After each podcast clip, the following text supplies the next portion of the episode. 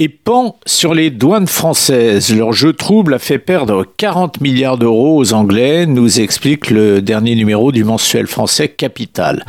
L'affaire tourne autour des droits d'accise. Ce sont des taxes prélevées principalement sur les boissons alcoolisées et ces taxes doivent être payées dans le pays où cet alcool est vendu.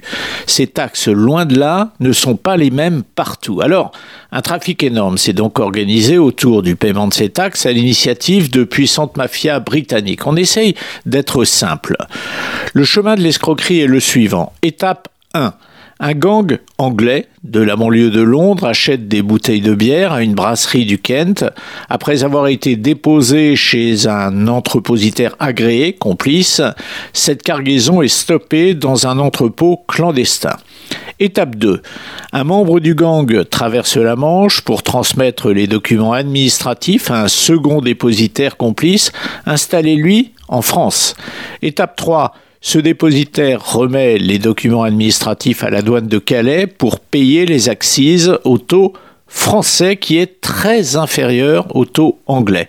Et c'est là que le bas blesse. La douane française encaisse sans vérifier que la cargaison se trouve bel et bien sur le territoire français et de ce fait, eh elle lèse, sans le savoir ni évidemment le vouloir, la douane britannique.